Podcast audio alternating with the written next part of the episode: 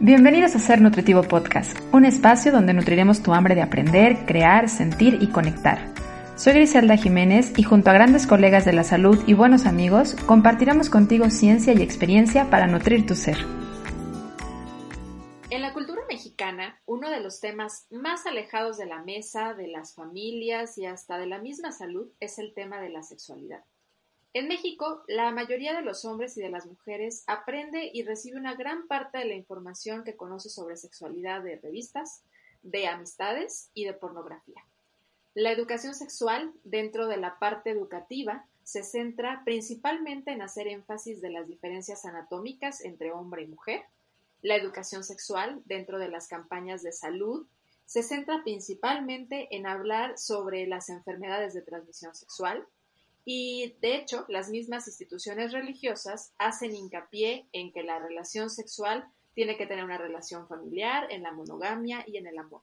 Y así, y de estas y muchas otras formas, es como vamos aprendiendo y vamos alejando la sexualidad de puntos claves como el placer y el autoconocimiento. Me parece súper importante aclarar y poner al tema cómo es eh, relevante considerar la sexualidad como parte de la salud física y mental de una persona. Y por eso hoy voy a compartir el micrófono de Ser Nutritivo Podcast con un querido amigo, un gran ser humano, un maravilloso urólogo, sexólogo, terapeuta y de, eh, diferentes cuestiones de terapeuta, programación neurolingüística. Y estoy hablando del doctor Albino Contreras. Y bienvenido y muchísimas gracias por estar en Ser Nutritivo Podcast, Albino. Es un verdadero placer compartir contigo todos estos temas, Gris, que son de primordial importancia, ya que el hombre nace de, con su sexualidad. Eh, es como una impronta. Una impronta es desde incluso desde inútero. Hay unas investigaciones eh, de un radiólogo y obstetra, además, allá de, Estados Unidos, en el cual demostró con ultrasonidos a la mujer embarazada que esta sexualidad empieza inútero eh, en el varón eh, demostró erecciones en diferentes etapas de su desarrollo embrionario y en la mujer, aunque me parece muy difícil confirmarlo, eh, con ella, él demostró que había lubricación vaginal. de tal manera que desde el nacimiento ya está viviendo su sexualidad. ¿Cómo vive la sexualidad del recién nacido? Bueno, la vive a, a partir de los cuidados que le otorga mamá, eh, al hacer el aseo de su cuerpo, al limpiarlo, al amamantarlo. Y al amamantarlo no nada más está llevando a cabo una nutrición que tú manejas, una nutrición física, sino también una nutrición desde el punto de vista emocional, porque esto, eh, el bebé siente una seguridad eh, con mamá y un apego a, la misma. Y ahora quiero compartirles que es muy importante también la participación del hombre en los cuidados del recién nacido, porque este bebé eh, pequeñito, eh, si, si papá lo atiende, entonces va a tener una identificación con la figura paterna eh, y una seguridad para su desarrollo psicoemocional en toda su infancia. Antes se creía que el hombre no debería de participar, no debería de participar en los cuidados de, de, este pequeño, de este recién nacido, y ahora estos estudios últimamente han demostrado todo lo contrario y le han dado mucha importancia al papel, eh, al rol del hombre eh, en, este, en esta participación de la sexualidad. Y asimismo, en la infancia, eh, el, el, bebé lo que hace es explorar el mundo. De esta manera está aprendiendo. Va y agarra un juguete, lo avienta para ver qué hay dentro de ese juguete. Por eso, al año que empiezan a caminar, mamá y papá andan detrás de ese pequeño y de aquí depende el criterio que tengan los padres para llevar a cabo un acompañamiento en la educación de ese bebé.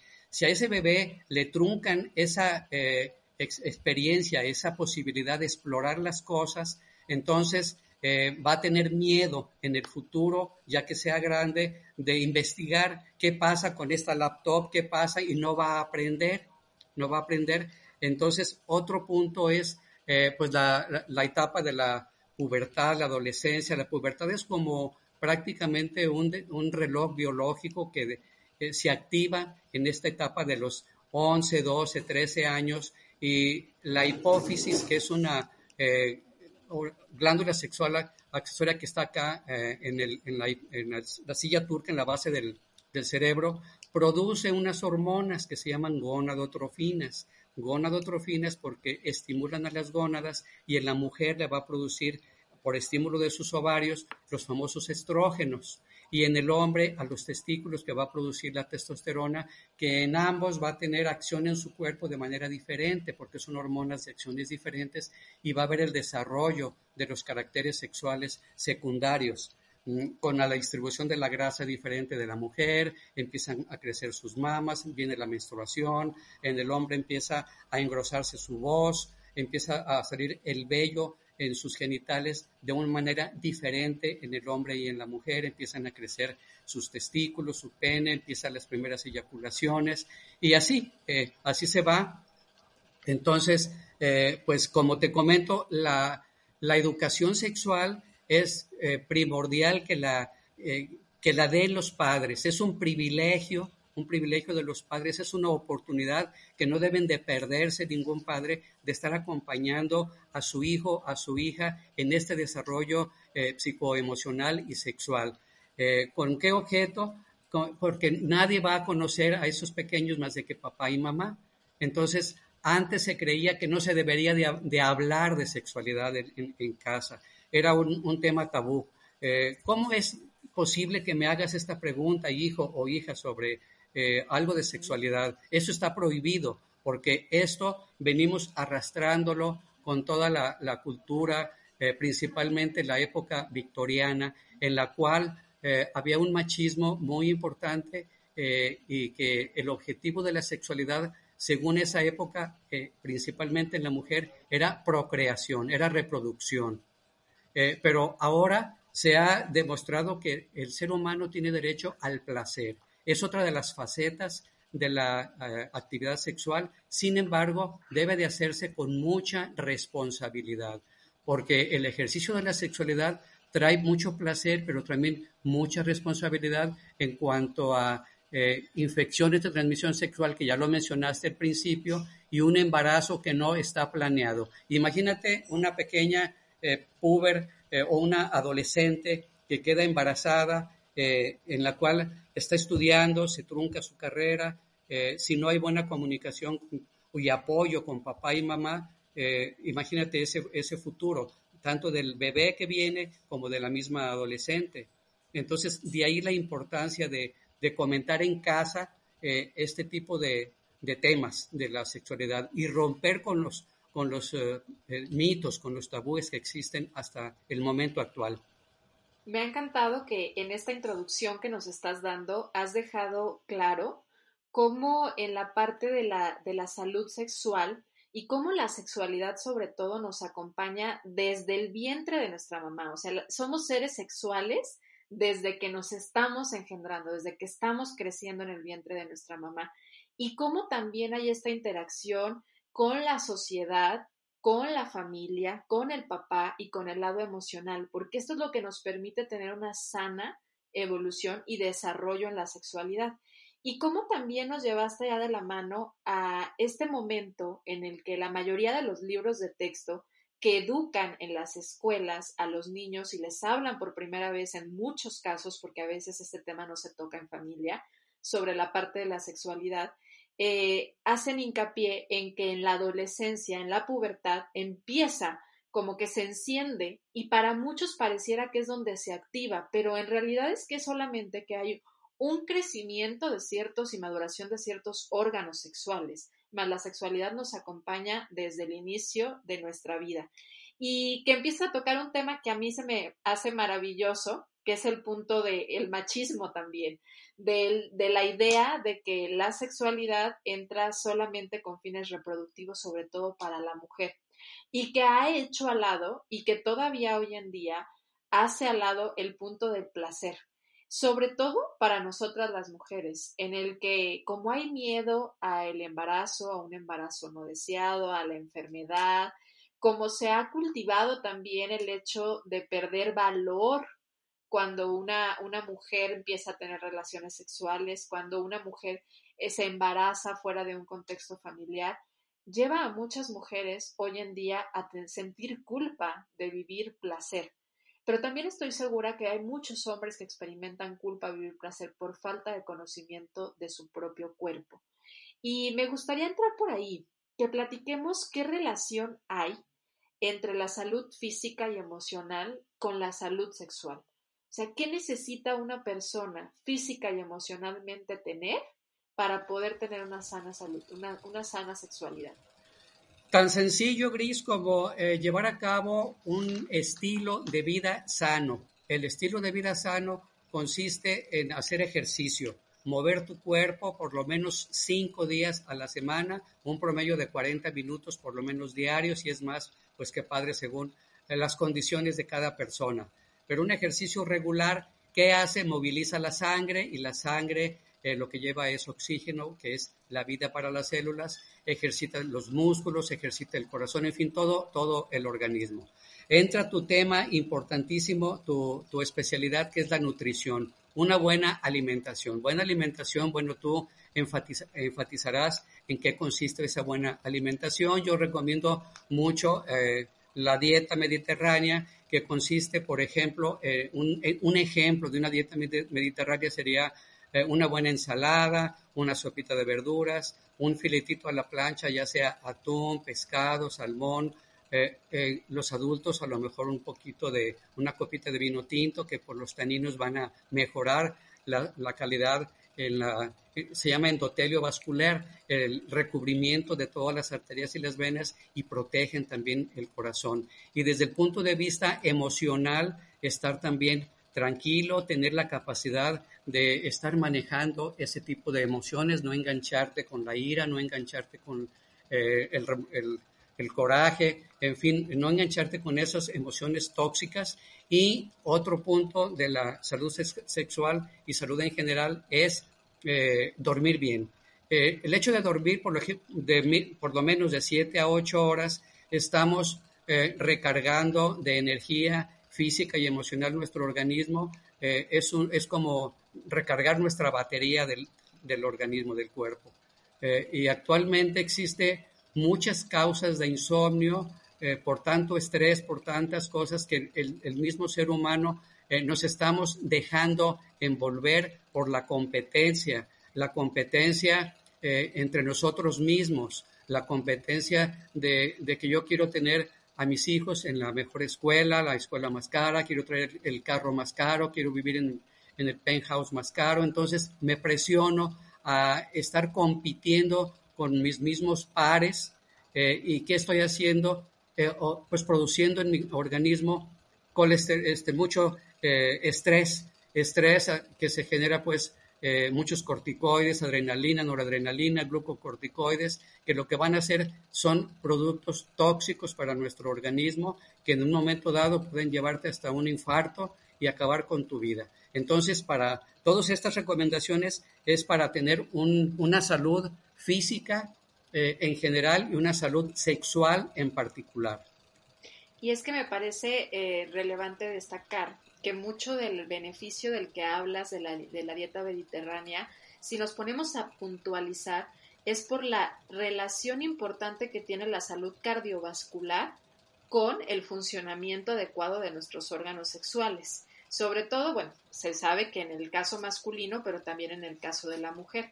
Y tocaste también el tema importante del cortisol, de estos neurotransmisores de los que hiciste hincapié, que hoy cada vez se vive más esta fatiga adrenal y que es causa de muchos problemas para la parte de una buena vida sexual y en pareja y por supuesto también de lograr el placer no solamente en la sexualidad, sino en la vida misma, porque al estar viviendo bajo ese contexto de competencia, bajo ese contexto como si alguien nos estuviera correteando, como si tuviéramos que hacer más que el otro, mantenemos a nivel metabólico estos niveles de cortisol tan altos que van a empezar a afectar a nuestra circulación sanguínea, van a empezar a afectar a nuestro estado de salud físico y mental y a nuestro estado metabólico. Entonces, eh, muchas de las recomendaciones de la dieta mediterránea la mayoría radican en la importancia del consumo de antioxidantes, que bien podría ser, como decías, por los taninos el consumo de, de un vinito, pero también podrían ser a partir de jitomate, a partir de uvas, a partir de frutos rojos,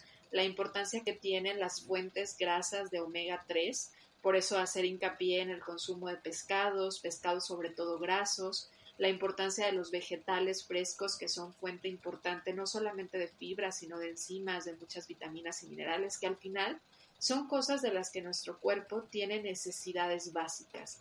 Pero dentro de esas necesidades básicas del ser humano, y bien lo hacías mención, es alimentarnos, pero también es descansar, pero también es movernos.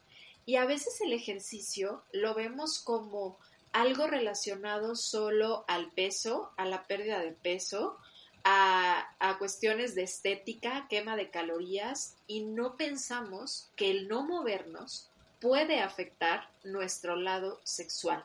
Y me parece que también esta indicación va extremadamente ligada, lo decías, con la parte de la circulación. Ahora, en, tu experiencia con pacientes, eh, ¿qué tanta relación tiene el factor estrés con muchos de los problemas en la forma de vivir la sexualidad, tanto de hombres como de mujeres?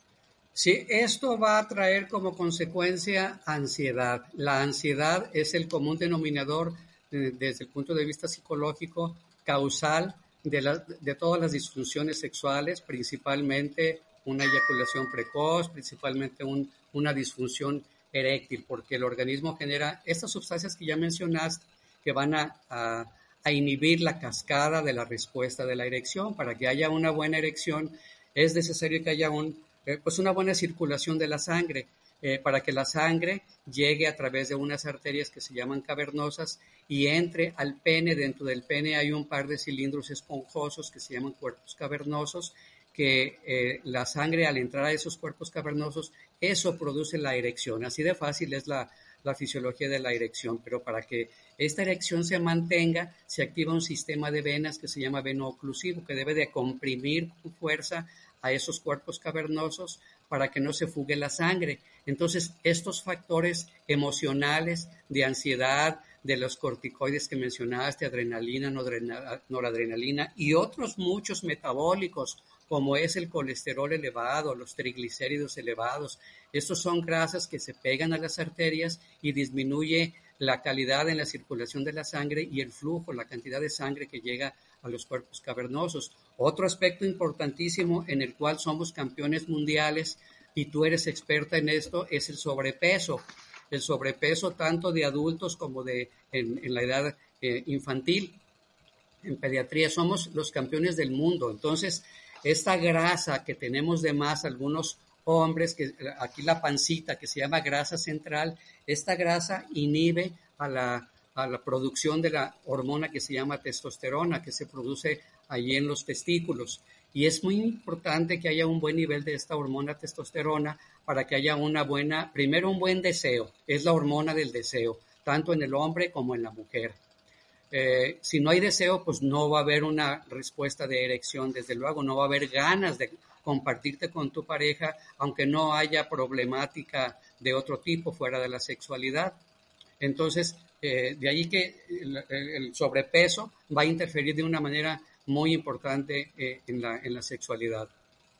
Sobre todo en la zona abdominal, en la zona del tronco, ¿verdad? Así es. hacemos como más hincapié. Y esto es porque la grasa se ha visto y se ha considerado como también nada más algo estético, pero en realidad es que al final de cuentas tener más grasa genera una alteración a nivel hormonal. Bien lo decías ahorita, Albino, produces mayor cantidad de estrógeno, la grasa produce estrógeno, que no va a permitir que en un hombre suba la testosterona y por eso también en algunos casos se ve en hombres que llegan a producir acumulación de grasa en las mamas, que también ya empieza a ser un problema por este aumento de, estrógeno a nivel corporal, que al final viene de una acumulación de tejido graso, ¿cierto? Es correcto, y si no hay un buen desarrollo de esta o producción de esta testosterona, también no va a haber un desarrollo adecuado de del tamaño de los genitales y ah, estamos eh, eh, viviendo en una, en una sociedad muy falocrática, que todo eh, le, damos toda la importancia al pene. para el hombre, ¿qué significa el pene? Para el hombre significa poder, significa fuerza, significa erección, dominio. Entonces, si no hay un pene de un buen tamaño o si no hay un pene con una buena erección, toda su problemática este, se viene abajo, todas sus intenciones buenas eh, de dominar, de fuerza, de todo, se viene abajo y vienen unas depresiones tremendas que incluso ha habido casos en que llega hasta el suicidio. Ok.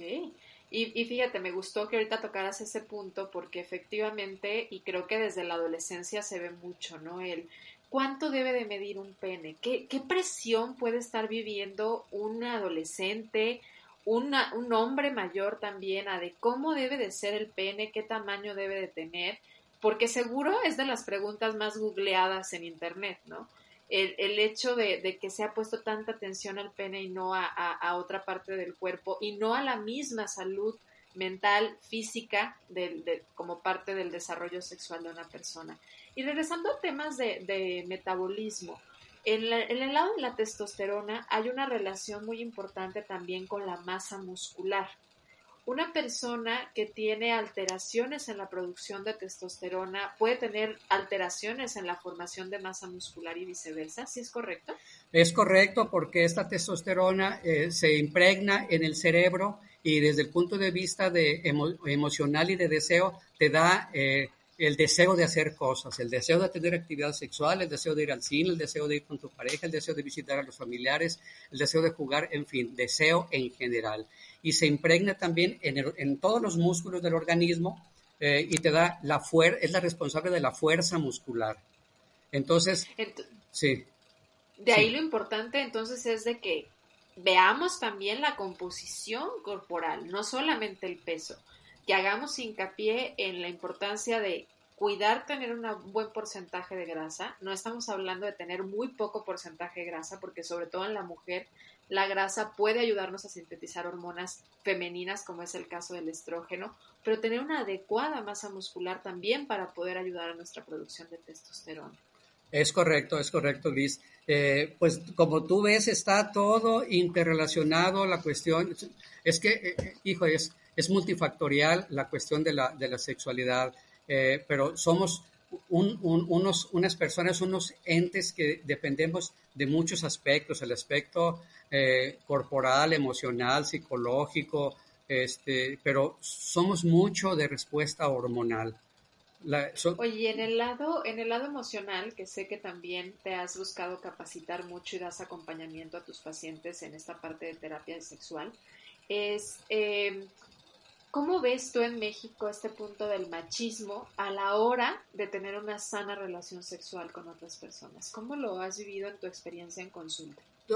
Hasta estos momentos todavía tenemos mucha influencia de, de toda la cultura que hemos heredado de los padres, de los abuelos y de todos los, de los ancestros. Desde la época de las cavernas, el hombre se dedicaba a, a salir de la cueva donde estaban para ir a cazar, era el cazador, era el dominador, era el que traía el animal, ya sea el búfalo, el venado, a, casa para que la mujer lo preparara y él sentirse el rey. Entonces siempre ha existido pues un dominio mm, patriarcal en el cual hasta ahora, hace unos 30 años, han empezado los movimientos feministas y luego han nacido las nuevas masculinidades dentro de las nuevas van, van a la par, nada más que tiene menos fuerza las nuevas masculinidades que el feminismo, porque hay más, más mujeres defendiendo esta postura en el cual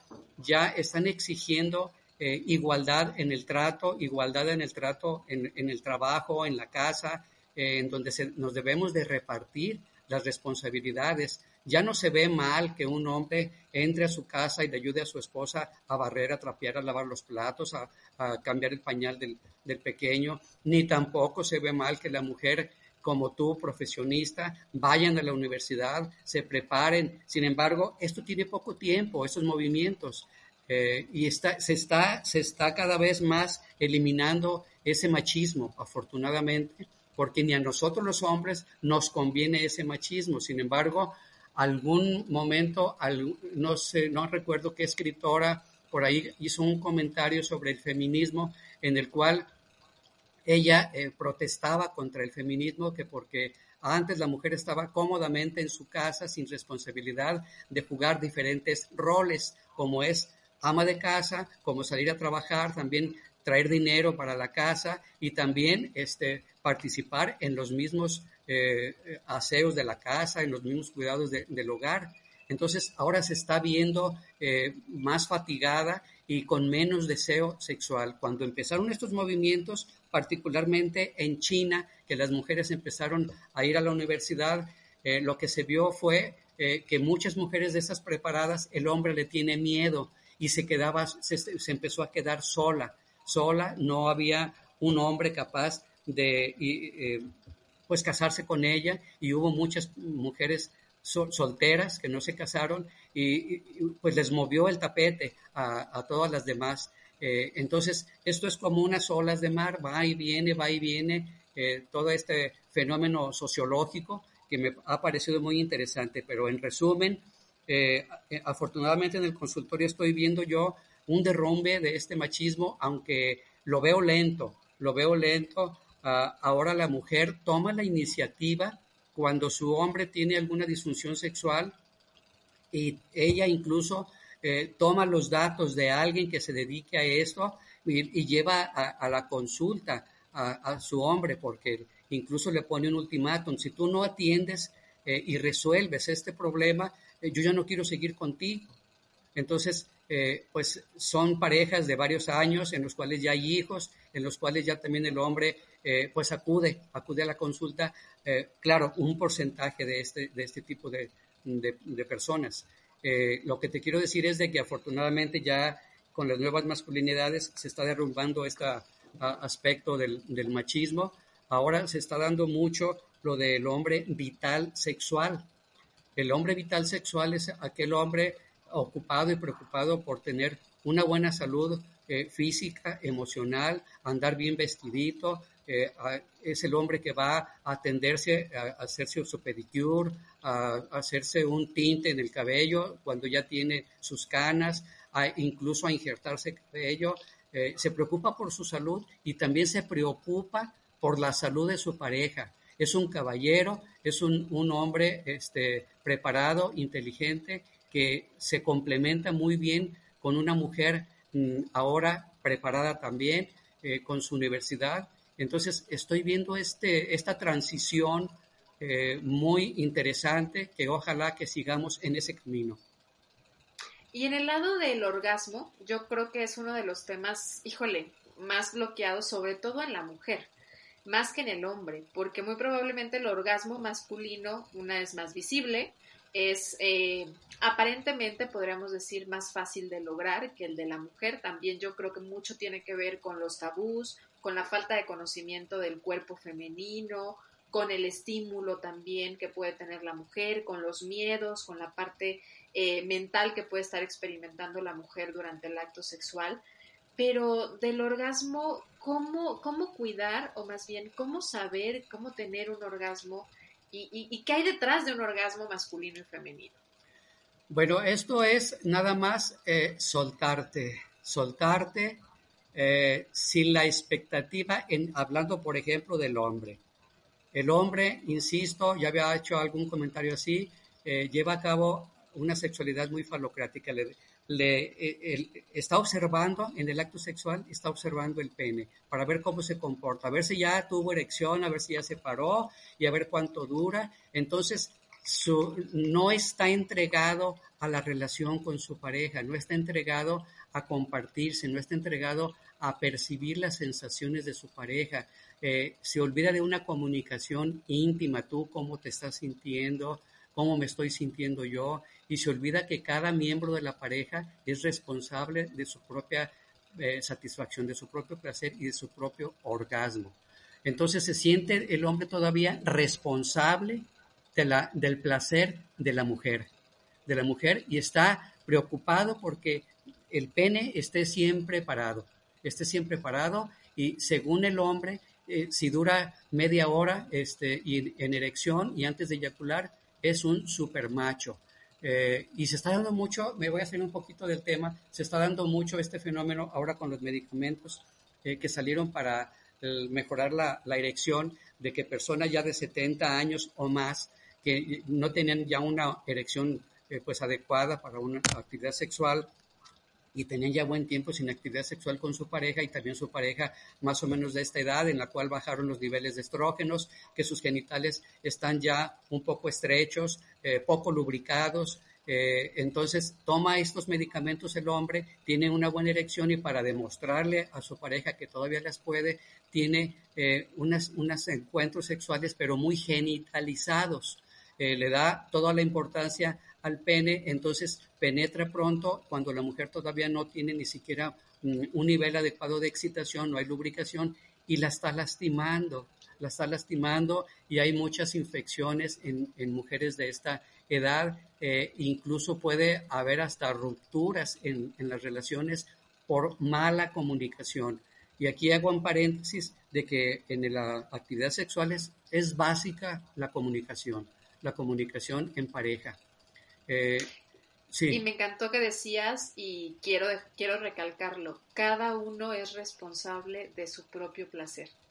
Esto es algo bien bonito cuando estás hablando de, de la sexualidad, porque al final no nada más es vivir la sexualidad con una pareja, o sea, también es vivir tu sexualidad propiamente. Y esto es desde conocerte, desde observar tu cuerpo, desde saber cómo son tus órganos, no nada más tus órganos sexuales, sino cómo es tu piel, cómo es tu cara, esta parte de, la observación y el reconocimiento y dejar de estarle cediendo la responsabilidad a alguien más de lo que yo estoy sintiendo, creo que al final es lo que nos va a permitir tener placer no solo en el acto sexual, sino en la vida misma. Se me hace bien bonito cómo lo, lo platicas desde ese lado, porque es la forma de encontrar placer en nuestro acto de vida diaria y no nada más en el contacto físico sexual.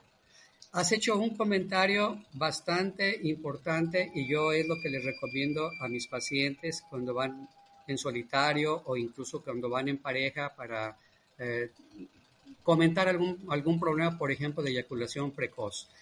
¿Qué les recomiendo yo primero? Primero, eh, que para ejercer la sexualidad es muy importante que conozcas tu propia respuesta sexual. ¿De qué manera? Yo les recomiendo que vayan a la cama, eh, se quiten su ropa, eh, practiquen unas respiraciones lentas y profundas para que entren a un estado de relajación eh, y abran su capacidad de percibir las sensaciones que a continuación van a hacer. Y lo que a continuación van a hacer es tocar poco a poco, cada, cada quien se va a tocar su propio cuerpo, muy despacio, despacio, despacio, y va a estar muy atento a qué partes de su cuerpo le está proporcionando placer ese tocamiento y qué partes no le gustó. Ya que terminan de hacer esa dinámica, lo platican entre ellos. Fíjate que eh, pues me toqué el cuello, me gustó, me toqué la rodilla, no me gustó, eh, toqué la planta de mis pies y me desesperé, no me gusta. Entonces, con esto, ¿qué están haciendo? Están descubriendo lo que se llama su mapa erógeno ese mapa erógeno que son los puntos de nuestro cuerpo, que todos tenemos nuestro propio mapa erógeno, eh, y descubrirlo y platicarlo para cuando estén juntos, yo ya sé qué le gusta a mi pareja y mi pareja ah, ah, también sabe qué es lo que me gusta y lo que no me gusta para entonces activar esos puntos placenteros. Sin embargo, este eh, mapa erógeno puede estar cambiando cada dos, tres meses y es necesario estarlo actualizando. Eh, insisto, todo es comunicación, comunicación. Y otro de los aspectos, ya que me metí al tema de la eyaculación precoz, eh, otro de, los, de las recomendaciones aparte del descubrimiento del mapa erógeno es los famosos ejercicios de Kegel. Esos ejercicios de Kegel son una maravilla, son una maravilla. Kegel, que fue un ginecólogo que los descubrió, eh, salieron inicialmente para mujeres que han tenido o tuvieron uno o dos hijos por vía parto en los cuales se aflojan los tejidos de sostén eh, tanto de la vejiga como de sus genitales, ahí de su vagina, de su matriz. Entonces al caerse se pierde un ángulo eh, que se llama uretrovesical de la uretra y la vejiga eh, y ese, esa pérdida del ángulo, ese aflojamiento de tejidos hace que la mujer pierda orina cuando hace esfuerzos al toser, al estornudar, a levantar a su hijo, a levantar alguna otra cosa pesada y tiene pérdida de orina, es la incontinencia urinaria de esfuerzo. Entonces esos ejercicios salieron para fortalecer esos músculos que se llaman piso pélvico, piso pélvico y periné. El periné está entre los genitales y el ano, en toda esa zona, y yo los recomiendo mucho aparte para la mujer de incontinencia urinaria, también para el hombre, para fortalecer esos músculos que participan en la eyaculación. Esto les va a dar fuerza y control de su eyaculación. Y también eh, fortalecer el músculo que se llama pubo-coxigio, que va del pubis, que es el huesito que está ahí abajo del ombligo, ah, en la base del pene, eh, hasta el coxis, acá cerca del ano. Eso consiste, consiste en hacer contracciones, hacer contracciones cuando estás orinando, interrumpes el chorro de la orina a medio chorro, unos 5 o 10 segundos. Esto es si no tienes algún, alguna infección de vías urinarias, porque si la tienes y haces estos ejercicios, aumentará eh, las molestias de, la infección. Eh, y hay otros ejercicios también eh, que recomendó una terapeuta de Nueva York que ya murió hace algunos cuatro años, que se llamaba Helen Singer Kaplan, que dedicó prácticamente toda su vida al estudio de la eyaculación precoz y son ejercicios que sería muy largo mencionarlos aquí, pero consisten básicamente eh, en que la mujer eh, como principal coterapeuta de estos tratamientos de eyaculación precoz, o sea, la pareja del, del, hombre este, ayuda al hombre a estimular el pene eh, de, tomándolo del glande hacia abajo, estarlo estimulando y cuando el hombre sienta el primer deseo de eyacular, parar la, la estimulación, decir, ya mi amor, espérate un momentito, practica respiraciones lentas y profundas, pasa la sensación de eyacular y retoma el ejercicio. Esto es parar tres veces y en la cuarta ya eyacular. Son varias semanas, son seis semanas de que yo recomiendo en la práctica de esos ejercicios en diferentes eh, posiciones, en diferentes situaciones. Cuando la mujer no desea cooperar con, con el hombre en esos ejercicios, entonces los hará el, mismo hombre o cuando el hombre es soltero o está viudo, en fin, no tiene pareja eh, en ese momento. Los puede hacer el mismo. Eh, y habitualmente yo les acompaño de algún medicamento eh, que recaptura serotonina, que es el neurotransmisor importantísimo para la depresión, para la eyaculación, para la ansiedad, para un montón de cosas. Entonces, farmacológicamente les doy ese, ese producto un, un, tiempo, mientras, un tiempo mientras rápidamente tienen un buen control de la, de la eyaculación y ya seguirán con los puros ejercicios. Ya comentamos ese tema de la eyaculación precoz que salió. Interesante, súper interesante y todas las recomendaciones además ya como más además técnicas de cosas que la gente puede decir, ok, no sabía que podía hacer esto o que podía ayudar de esta manera y comenzando desde tomar la responsabilidad de tu propia sexualidad y cómo también lo puedes ir llevando poco a poco a tu pareja y puede esto ayudarles a mejorar en conjunto. Y tocaste ahorita al final un tema de, de cuestiones de neurotransmisores y con esto antes de entrar a la fase final quiero, quiero como cerrar esta, esta entrevista. Em, hablaste de la serotonina, que además está súper ligada porque el 90-95% de la serotonina se produce en el intestino. Entonces, la producción de serotonina está súper ligada. En, eh, ¿Qué tanto, en, más bien, cuál es la línea de nuestro sistema nervioso central que está principalmente activa en el momento del placer sexual o del acto sexual? Bueno, aquí actúa lo que se llama pues el sistema nervioso central, que se divide en dos partes. Empieza acá en el cerebro, ahí se empieza parte también de la producción de estos neurotransmisores, aparte del intestino. Eh, empieza acá en, eh, cerca pues de la, de la hipófisis también, va por la parte de abajo, que toda esa parte de, acá por la columna, toda la parte de arriba de la columna, las, las eh, vértebras cervicales, parte de las torácicas, todo eso es el sistema nervioso simpático. Ese sistema nervioso simpático pues activa a, las partes eh, involuntarias de nuestro organismo, eh, la frecuencia cardíaca, la respiración, eh, todo, e, es sistema vegetativo, el sistema autónomo, el que no tenemos control. Después, a nivel de la segunda, tercera y cuarta vértebra del sacro, ahí empieza el sistema nervioso parasimpático, entonces ahí hace un relevo como los cables de la luz que se conectan unos a otros para que van de luz a diferentes eh, recámaras. Eh, así también es el, sistema nervioso, son como redes, como redes nerviosas y ahí todo eso del, sistema parasimpático va a, contribuir a que haya una buena también erección y una buena eyaculación. Y es aquí también donde entonces interviene mucho la parte de estos mismos neurotransmisores que hacías mención, del estrés, la adrenalina, el cortisol. No puede haber placer si tú estás en un estado de riesgo.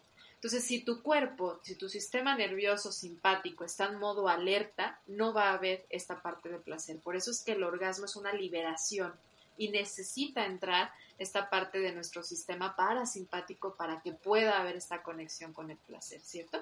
Es correcto, Gris, y todos estos neurotransmisores tienen lo que se llama un receptor. Entonces, lo que sucede en la eyaculación precoz es de que la serotonina tiene sus receptores como una llave y cerradura en la cual no embona o como una pieza de, de un rompecabezas, en la cual pues esa pieza no embona. Y lo que hace el medicamento, esos medicamentos que comento, que recapturan serotonina, que son antidepresivos, algunos de ellos, la mayoría son antidepresivos, entonces hacen que embone esa pieza del rompecabezas con su, con su parte donde debe de estar, o la llave ya entra perfectamente en la cerradura y abre. Entonces, farmacológicamente se está dando esa función eh, de los neurotransmisores, más aparte de las recomendaciones, actualmente es el tratamiento de elección. Y hay muchos otros neurotransmisores, que la dopamina, eh, la feniletilamina, la feniletilamina, por ejemplo, eh, es, es, el neurotransmisor de, de, la, de, la, de la fidelidad, así como todos los hombres somos muy fieles, tenemos mucho, un nivel muy alto de feniletilamina. Esto se llama la FEA abreviado, se hizo una, eh, una investigación, un experimento ya en Nueva York, en el cual inyectaron esta sustancia, eh, eh, feniletilamina, a los ratoncitos de pradera y los aparearon con su, con su parecito. Entonces quitaron, quitaron ese, esa inyección y después la, la, la, la, ratoncita murió y el ratoncito, como ya no tenía feniletilamina, que es la de la fidelidad, ya no tuvo en el resto de su vida eh, la posibilidad de aparearse con otras ratoncitas. Y después murió solito. Wow, qué interesante. Cómo hasta esa parte de la fidelidad viene de nuestros neurotransmisores y viene de nuestro sistema nervioso central. Y muchos de estos neurotransmisores además tienen una relación muy directa con lo que comemos, porque al final la mayoría de los neurotransmisores vienen de aminoácidos, entonces tiene que ver con lo que nos estamos alimentando. De ahí es como todo este círculo justamente de la salud física, mental, emocional y por supuesto también termina convirtiéndose en la parte salud sexual, embonan por completo. Albino, pues estamos entrando a la recta final de este episodio y hacemos tres preguntas a nuestros invitados partiendo de la idea que tiene este podcast para conocerlos un poco más. ¿Me permites? Claro, con mucho gusto, sí. Tú, Albino, ¿cómo disfrutas nutrir tu cuerpo? Eh, yo lo disfruto mucho, a mí me gusta mucho la, dieta mediterránea. Eh, lo, nutro mi cuerpo con ejercicio. Eh, un buen ejercicio, vapor, sauna, hidromasaje, un, un, buen baño refrescante o una buena alimentación que ya, ya mencioné. duermo bien, procuro eh, tener, eh, identificar primero mis emociones tóxicas eh, y por lo general, por lo general sé cómo manejarlas, sé qué hacer con ellas, porque lo más difícil es identificarlas, dar, darte cuenta, no meterte a, una acción, luego reaccionar ante eso. Estar, me ayuda mucho la respiración. ¿Y de esa forma conectas o nutres la parte mental, entonces? Eh, nutro, nutro la parte mental y física. ¿Y la parte espiritual, cómo la disfrutas nutrir? Creo, soy un creyente de Dios, creo en Dios. Eh, a lo mejor soy egoísta y muchas veces pienso más en Dios y me acerco mucho más en Dios cuando he estado a punto de morir en algunas de mis eh, procedimientos quirúrgicos y, luego eh, tengo culpa porque digo, ay, nada más me acuerdo Diosito con mucha fuerza cuando lo necesito. Entonces, ya tomando en cuenta esa retroalimentación, eh, pues por lo general eh, estoy cerca de Él a través de oraciones, en donde quiera es un templo, no necesito ir físicamente al templo. desde ese punto de vista, me siento muy tranquilo, muy fortalecido espiritualmente. Y si tú tuvieras, Albino, el libro de la vida enfrente de ti y tuvieras la posibilidad de escribir una frase para futuras generaciones, ¿qué les dirías? ¿Qué pondrías en ese libro de la vida? Lo más importante es la actitud que tú tengas en la vida. Eh, te pueden pasar 100 mm, cosas, pero de esas 100 cosas, tú vas a resolverlas, las 100 cosas, de acuerdo a tu actitud. ¿Cómo quieres resolverlas? ¿De una manera positiva, de una manera negativa? Eh, es una capacidad que tenemos todos los, seres humanos de libre albedrío, de esa capacidad de, de decidir qué hacer en cada momento. Entonces, en resumen, yo diría, estimados amigos, manéjense con buena actitud. Qué bonito, qué bonito mensaje nos pones en el libro de la vida y nos compartes además mucha información súper valiosa en la parte de la sexualidad. Creo que hablamos de, de muchas cosas que a veces, como decía al principio, no se dicen sobre la mesa, no se dicen ni siquiera sobre la cama, ni siquiera con la pareja, mucho menos a veces con los hijos o con la familia. Y necesitamos hablar así, con esa naturalidad con la que tú nos cuentas estos temas sobre sexualidad porque la sexualidad es parte de la naturaleza humana. Encantada de haber compartido contigo, Albino, este episodio de Ser Nutritivo Podcast. Cuéntanos cómo te encuentran en las redes sociales. Sé que eres muy activo por ahí en tu página de internet. Ya vi que hasta en YouTube tienes tu canal y todo. Cuéntanos cómo te encuentran. Sí, como no, mi página es www.urosex.com. Urosex, urosex viene de, de urólogo sexólogo. Ok, que es, es justamente tu eh, especialidad. es mi, especialidad, sí. Eh, bueno, el Face es Albino Contreras Sánchez, eh, pues no sé qué otras cosas pueda. Con eso, yo por ahí les comparto también las notas del episodio para que vayan y lo conozcan y quien tenga la intención y sienta la necesidad de tener contacto con un especialista, Albino es una excelente opción en la ciudad de Guadalajara te lo recomiendo y te comparto sus datos. Ya lo escuchaste, es un verdadero profesional y un maravilloso ser humano. Muchísimas gracias, Albino, por haberte compartido en Ser Nutritivo Podcast y a ti por habernos escuchado en este episodio. Recuerda que cada jueves escuchas un episodio nuevo. Muchas gracias por haber estado en Ser Nutritivo Podcast.